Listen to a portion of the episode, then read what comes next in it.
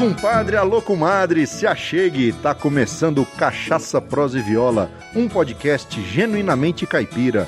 Eu sou Luiz Borges e a frase de para-choque de hoje é Pobre é que nem barbante, quando não tá esticado, tá no rolo. Aô, tranqueira! E hoje, para conversar com vocês, eu trouxe meu parceiro musical, cabra danado de bom, lá de Pindaíbas, Minas Gerais, Moisés Moser. Como é que você tá, meu amigo? Ô, oh, parceiro, que prazer estar aqui contigo, cara. Bom, você falou de Pindaíbas, é município de Patos de Minas, Pindaíbas. Mas não é falar assim, quem nasce em Pindaíba não é porque é pobre, não, tá? Porque é, é, é, da terrinha mesmo, lá do fundinho, lá de Minas Gerais. Pindaíbas, Minas Gerais, município de Patos de Minas. É um prazer, meu parceiro. É, eu tenho falado muitas vezes para as pessoas que, além de parceiro musical, encontrei um amigo, um irmão. Tô feliz de estar aqui contigo, amigo. Oh, a felicidade é toda minha, rapaz. Trouxe esse cabro hoje aqui para conversar um pouco, para vocês conhecerem um pouco da, da, da vida dele é claro, da minha. Então nós vamos fazer hoje um programa meio diferente assim. Eu vou entrevistar ele e ele vai me entrevistar e vai tocar umas modas aí no meio do programa do jeito que vocês já estão acostumados, entendeu? E, mas e aí? Começando o nosso papo aqui. Vamos lá. Como é que anda a vida? Paz, graças a Deus, bem, bem demais as coisas acontecem na vida da gente, vai acontecendo, acontecendo, a gente percebe que tudo que está sendo construído, tudo que a gente tem vivido, nossa, é maravilhoso. Isso tudo eu vejo que é presença de Deus na vida da gente. Família, trabalho, amigos. Cara, eu só tenho a agradecer a Deus por tudo que está acontecendo em minha vida. Graças a Deus. Amém.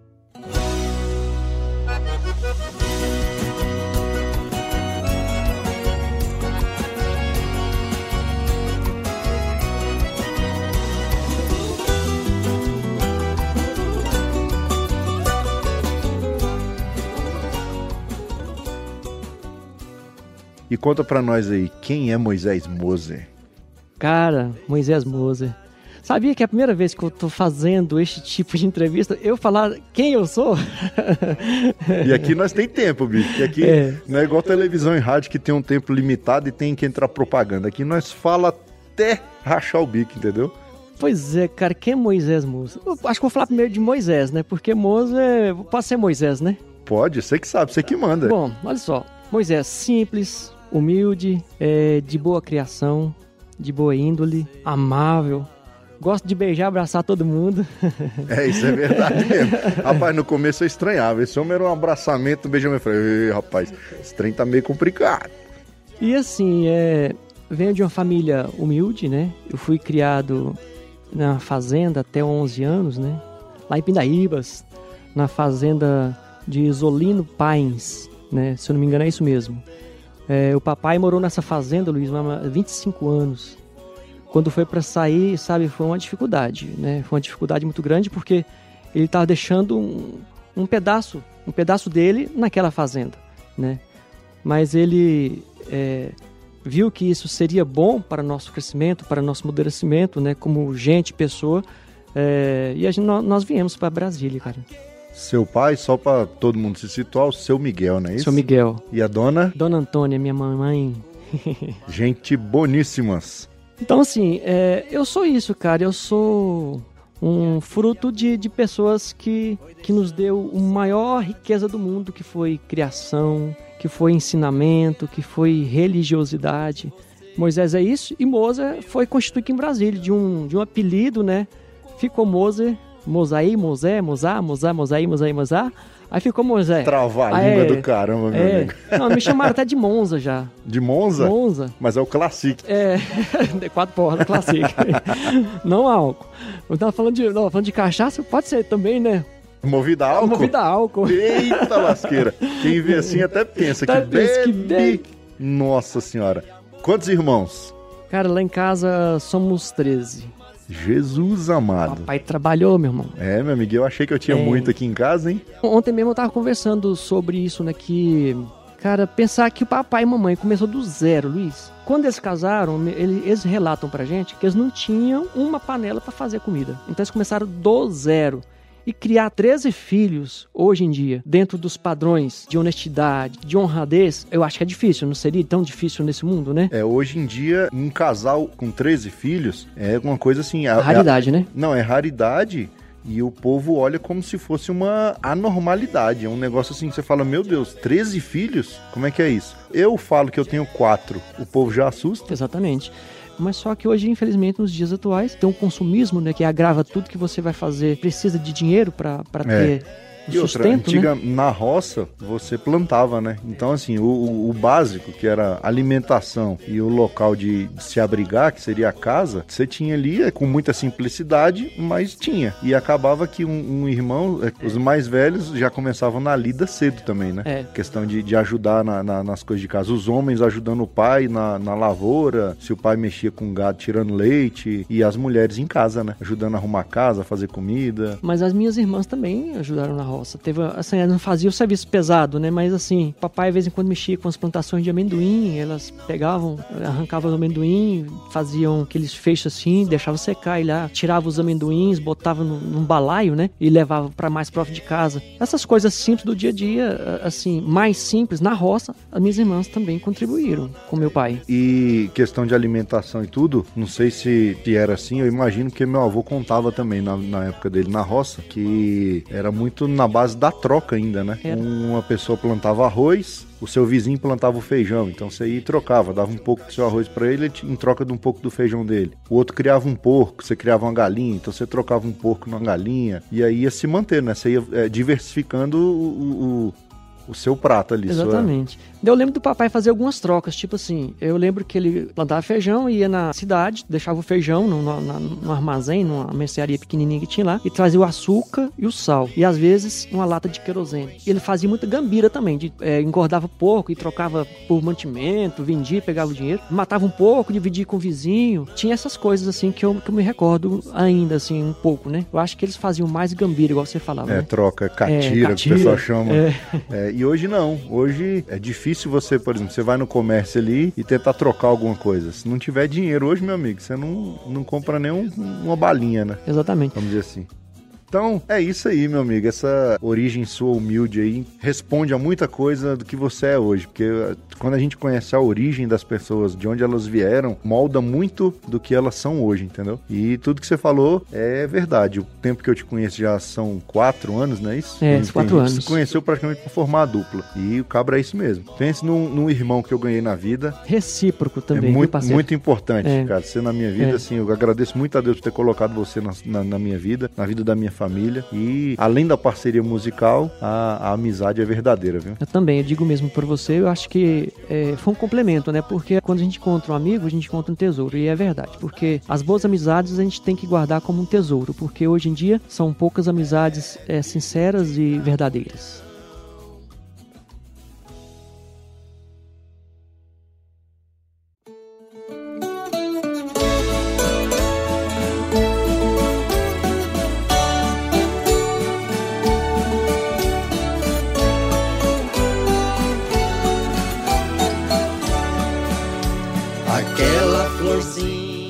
Agora eu quero saber, meu amigo. De onde é que veio esse tal de Moser? Pois é, como eu, como eu vim pra, eu vim para Brasília, eu tinha acho que 11 anos mais ou menos de idade. Morei na CNC, na época era invasão, nas Chaparral, falava, né? Taguatinga. Eu comecei a trabalhar num mercearia, boteco, e eu firmei numa lanchonete. E tinha um amigo meu que ele era meio gaiato, chegava lá e ele, eu servia cafezinho para eles, né? De manhãzinha, enchia a lanchonete lá. Aí um dia ele chegou assim, Mosefer, esquenta um pão aí com a linguiça aí e um pingado. Aí começou Moser, Moser, Moser, daqui a pouco Mosaí, Mosaí, Mozar, Mozar, é Moser. Então ele que, que foi o, o, o, o benfeitor do Moser, vamos dizer assim, do, do, do apelido.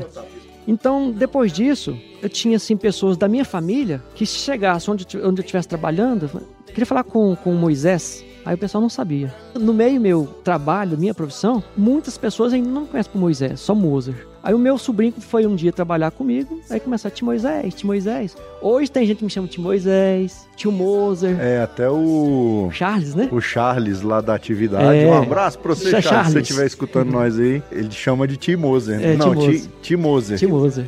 É. Não é Tio Moisés, não, Tio Moser. Tio Moser, é.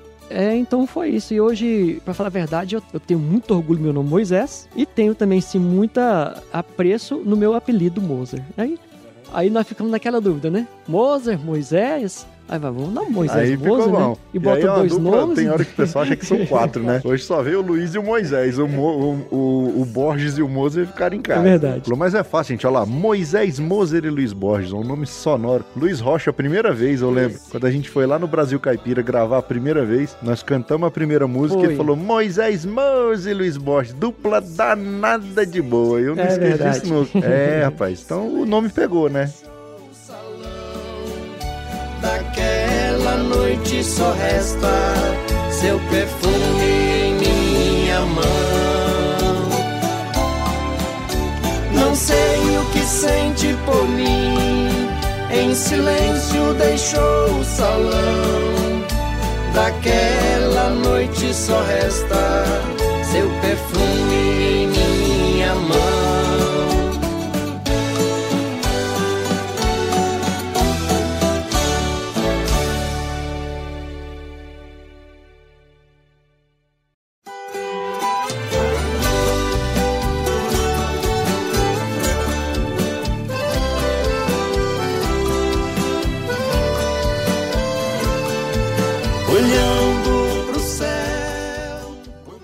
Experiência com outras duplas. Como é que foi sua trajetória musical até chegar em nós hoje? Eu, eu sempre, assim, tive contato com instrumentos. O meu irmão tinha um, um violão. Eu, de vez em quando, eu pegava e dava uns, umas beliscadas nele, né? Com o tempo, eu fui, vim para Brasília, né? Dava umas beliscadas na roça. Depois vim para Brasília, é, comecei a ter contato com o violão, pegava aquelas revistinhas para fazer as, aprender as notas musicais, né? É, depois eu comecei a participar num grupo jovem na igreja.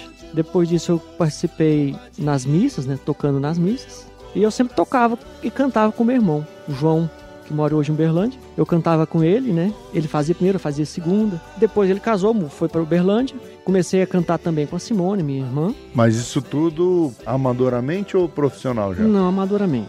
A gente até tentou fazer alguma coisa profissional, mas acabou que João casou, foi, saiu, saiu de Brasília, acabou que a gente não, não teve oportunidade. Depois disso eu fiz uma dupla, né, com Chico Neto. Depois eu fiz com o Godoy, pessoas boníssimas, né, em especial o Godoy. E depois disso, meu irmão, quando te encontrei, a gente firmou o golpe.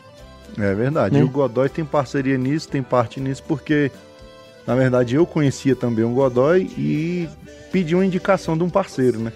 Até tentando dar uma cantada no Godoy, né? Porque assim, falar, ah, você não quer cantar? Não sei o que. Ele falou, rapaz, eu não tô mexendo com isso mais não, mas tem um cabra bom pra te indicar. E aí, até hoje eu tenho no meu celular, no, no, no Facebook, se for olhar lá na- no Messenger lá do Facebook, tem a- as mensagens que eu troquei com ele.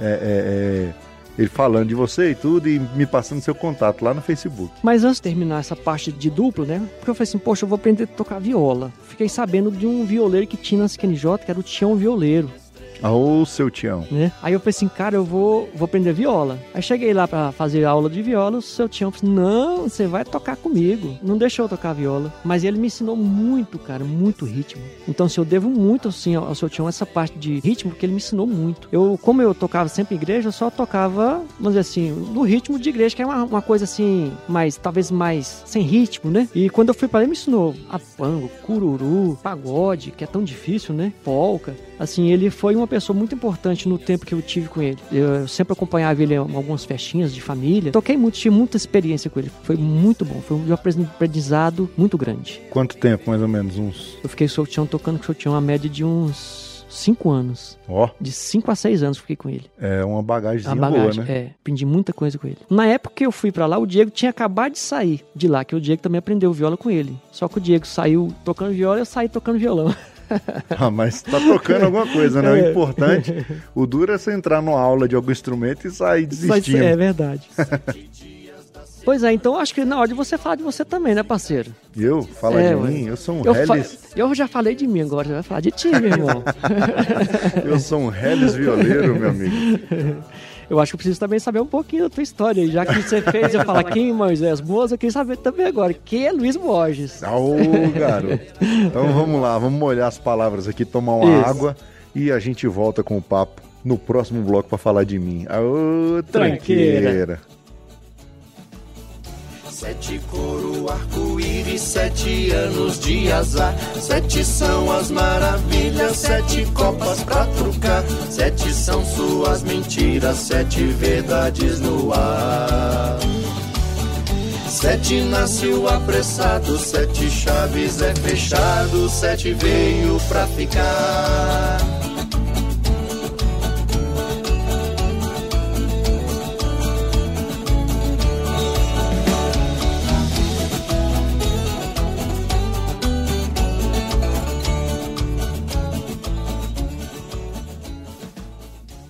Pois então, parceiro Luiz Borges, já me perguntaste quem é Moisés Moza, agora quer saber quem é Luiz Borges. Aô, Bom, eu sou filho de um piauiense com uma mineira. Salada boa, hein? Salada boa, né?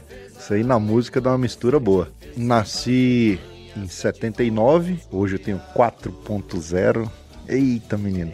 A idade chega. Chegando. E assim, fui criado aqui em Taguatinga, nessa região, e depois até os três anos de idade e depois mudei para Ceilândia e passei a minha infância e adolescência toda na Ceilândia, mas como meus avós e meus tios, por parte de mãe, né, o lado mineiro da família, morava todo em Taguatinga, então assim, a minha infância, adolescência, até a juventude mesmo, passei basicamente em Taguatinga. Meu ciclo de amizade sempre foi por aqui, por essas bandas.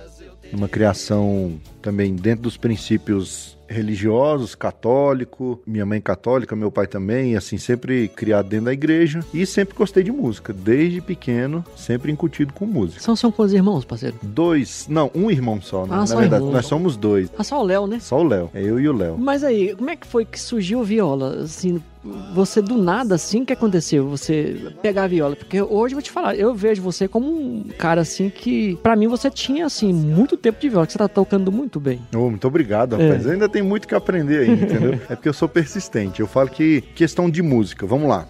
Como é que eu comecei com a tal da viola? Meu avô, como eu falei, mineiro, né? Então a gente, apesar de ter nascido na cidade, ter sido criado na cidade, mas eu passei boa parte também na roça, porque a gente quando entrava de férias escolares, em vez de ir pra praia, a gente ia passar férias lá na fazenda do meu avô, na roça. Aonde era fazendo isso? E era no Goiás já, aqui perto de Niquelândia, Cocalzinho, aquelas bandas ali.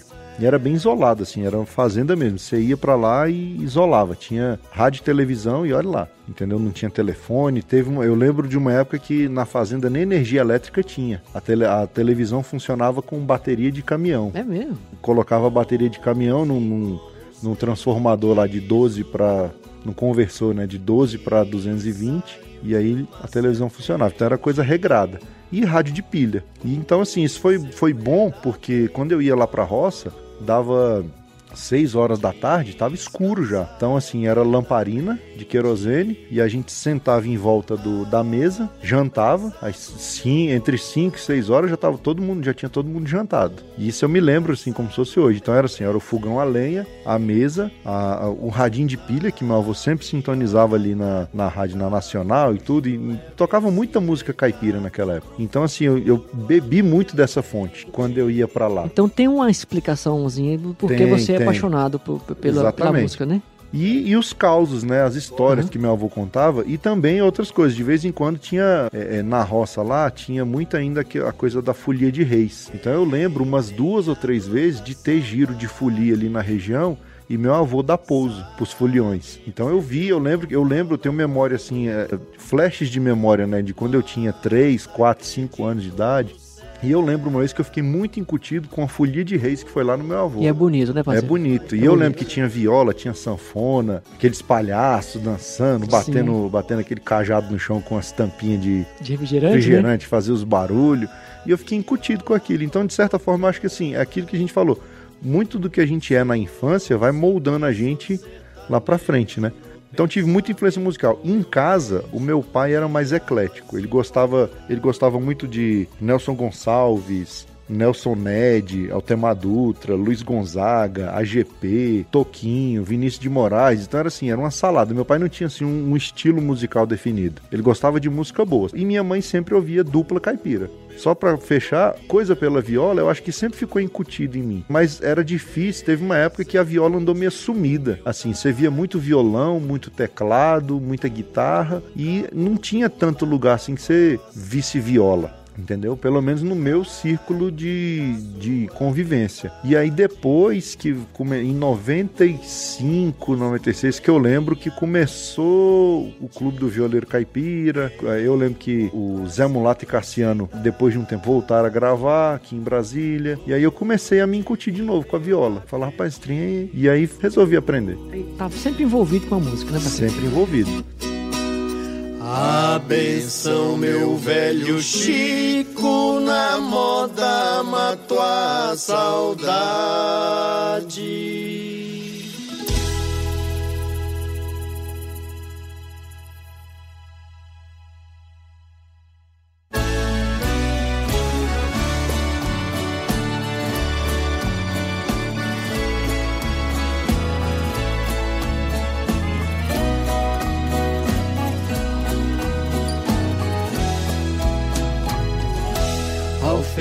Mas enfim, você falou um pouquinho da sua vida, da parte de viola. Você gostaria de viver para música? Como é que é? Você que, que sentimento você pode me dizer sobre isso aí?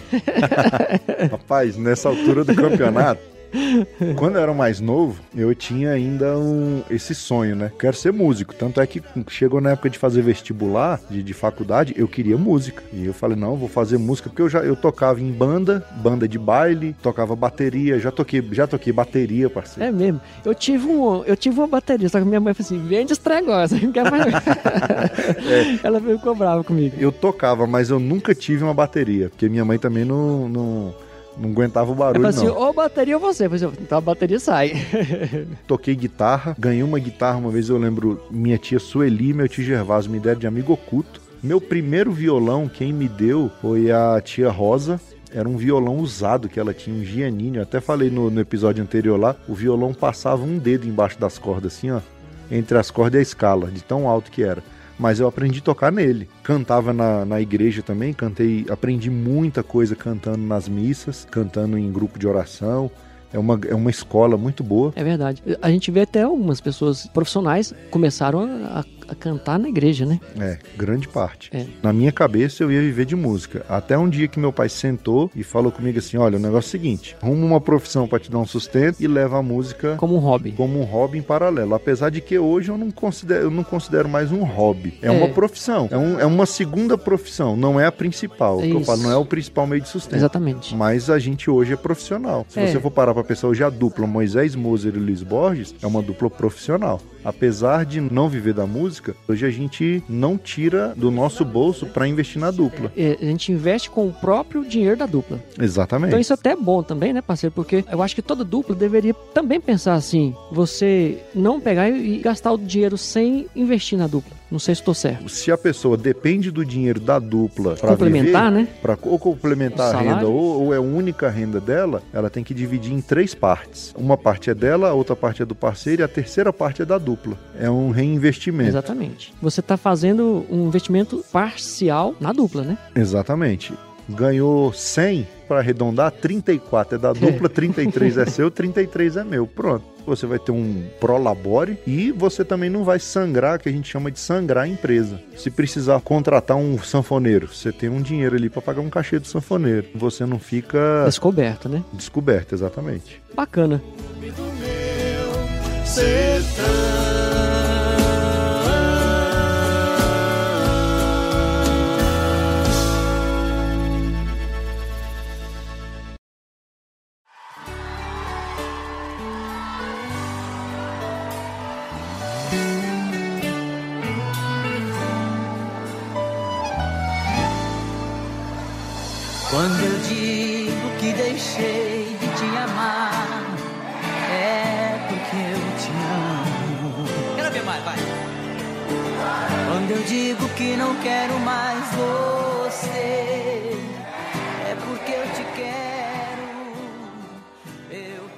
Qual foi a grande façanha que nós fizemos aí no ano de 2019. Para nós gravamos CD. É, nós passamos assim, meados de 2018 até mais ou menos ali fevereiro de 2019, Foi. gravando, né? Gravando. O nome do disco é Cheiro de chão. nome da música do meu amigo aqui que mostrou pra mim um dia. Aliás, mostrou não. Eu vi um vídeo dele cantando essa música no YouTube e eu falei com ele, eu falei: "Cara, nós vamos gravar essa música". É mesmo, parceiro? Na verdade, a história da gravação começou com cheiro, Cheiro de, de chão. chão. Eu falei: "Cara, nós vamos gravar essa música". E ele: "Mas você acha?". Eu falei: "Vamos, nós vamos gravar".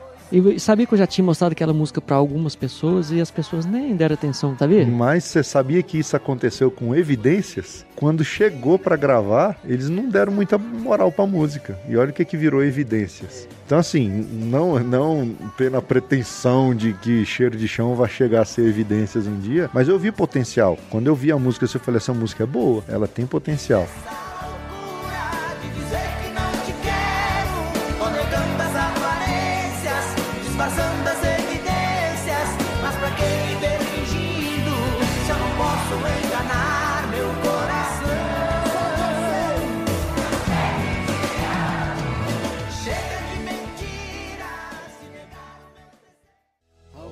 Fechar os olhos, volto no tempo, fico imaginando tudo natural, tudo tão real, tudo que deixei. Aquela estrada que era boa. E aí, das sete modas, qual foi a moda que você mais gostou? Cara, é, do carinho que eu tenho especial pelo Cheiro de Chão, não porque eu compus, né? Mas assim, porque eu dediquei aquela música ao meu pai e minha mãe. Aí volta e meia, fala assim, minha mãe, né? Ô meu filho, aquela música sua ficou linda demais. Aí acaba que me faz eu ter um carinho mais a mais por essa moda, né? Em meu sono profundo, sinto apenas o cheiro de chão, doce perfume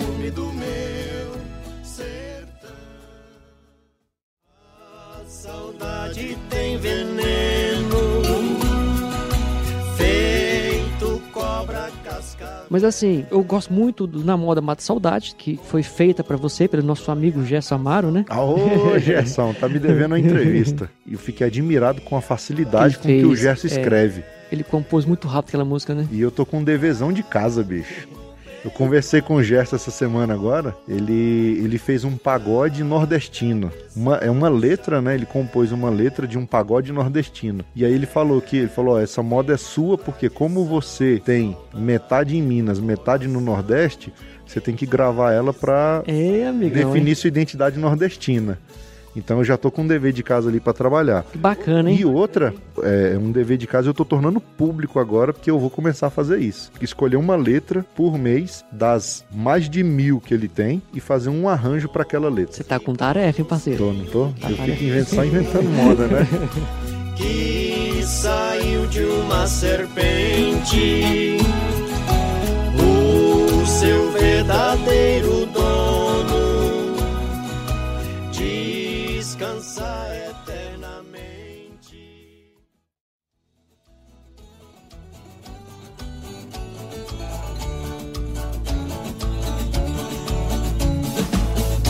Sete dias da semana, sete notas musicais. Sete são nossas virtudes, sete erros capitais. Sete cabeçada besta, sete são os seus sinais. E outra música que eu tenho um carinho muito especial por ela, que eu gosto demais, porque ela é divertida, é 77.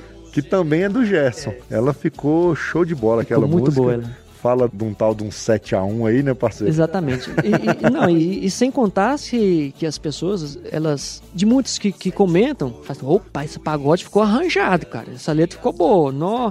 Então as pessoas sempre elogiam o E 77. não é porque foi eu que fiz o arranjo, não, mas ficou um. Ficou bem arranjado. Ficou um pagode. Não, não é que é bem arranjado, mas ele ficou um pagode Moderno. diferente do que é um, do que é o pagode. Do que é o pagode que a gente conhece, o pagodezão tradicional.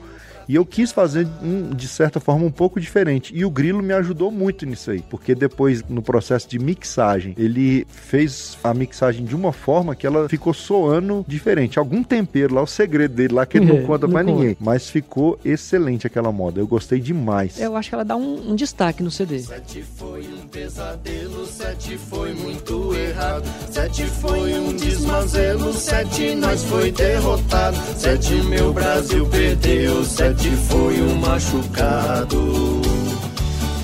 Sete fez a Alemanha, sete fez sem fazer manha, sete fomos goleados.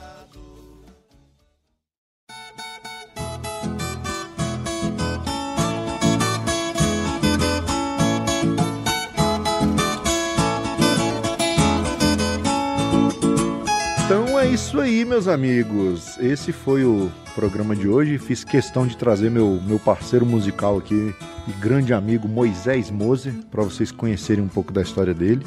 Acabou que ele fez também eu contar um pouco da minha. E quem quiser conhecer mais do nosso trabalho como dupla, é só acessar duplammlb.com.br. Além disso, nós estamos também em todas as redes sociais, né, parceiro? Fala aí as redes sociais da dupla. Arroba dupla MMLB no Instagram, Face, Twitter, YouTube, dupla MMLB. Que que é isso, hein? O parceiro decorou bonito. Rapaz, eu tô, tô ficando esperto. Quem quiser ouvir a dupla também é só procurar por Moisés Moser e Luiz Borges em qualquer plataforma digital. E quem quiser comprar o CD é só entrar em contato com a Isso. gente lá no site. Foi muito bom, parceiro. Uai, eu que agradeço sua disponibilidade e eu vou deixar para vocês agora as redes sociais do Cachaça Prosa e Viola no Instagram, no Facebook e no Twitter, arroba CPV Podcast. O nosso e-mail para contato é cachaçaprosaeviola@gmail.com. Manda cartinha para nós que nós lê aqui no programa. Tem o YouTube também, só procurar Cachaça Prosa e Viola lá no YouTube que você encontra a gente. Segue a gente lá no YouTube, nas redes sociais, fique sabendo das novidades e é isso aí. Foi um prazer falar com você, meu amigo. Igualmente. Tudo de bom, um abraço. Sucesso aí na cachaça, prosa e viola. Obrigado. Você vai estar junto comigo aqui em alguns episódios, que eu não vou largar a mão de você. Tá um abraço pra vocês Até e mais. tchau!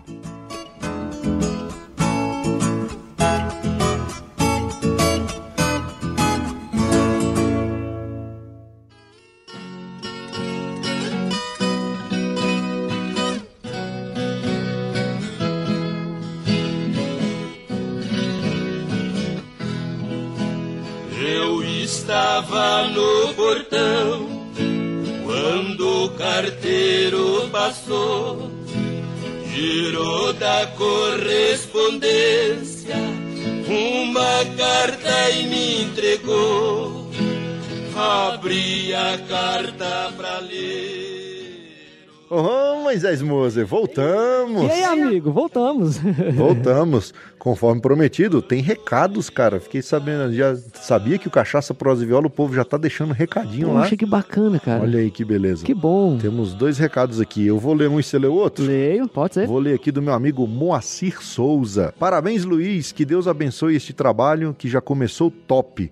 Uma boa cachaça acompanhado de uma boa prosa com uma moda de viola não tem preço. Arô, meu amigo Moacir, muito obrigado pelo comentário e esparrama a boa nova aí pro povo, viu? Cachaça, prosa e viola pra todo mundo. Desde já, muito obrigado aí pelo prestígio. Ué, então tá- vamos aqui falar agora também, ó. Que bacana, José Carlos Rezende. Ô, Olha o que ele falou, amigão parceiro. Zé Olha aqui, Carlos, ó. um abraço pra você, meu amigo. Boa sorte, Luiz, nessa nova jornada. Nada melhor que uma boa cachaça, uma prosa boa e umas modas boas. Grande abraço. Arô, Zé Carlos, um abraço pra você também, meu amigo. Muito obrigado pelo prestígio. E quem quiser mandar recado, cachaçaproseviola@gmail.com ou então pode entrar lá no post, lá no Cachaça Prosa e Viola e comentar aí embaixo da postagem do episódio. A gente vai ler aqui todos os comentários de vocês, tá OK? Um abraço pra vocês e até a próxima. Fui, meu amigo. Fomos! Até mais, um abraço e fiquem com Deus. Não cumpriu o que jurou. Não quero saber onde anda, nem ela onde eu estou. Vai ser como o sol e a lua, quando um sai, outro já entrou.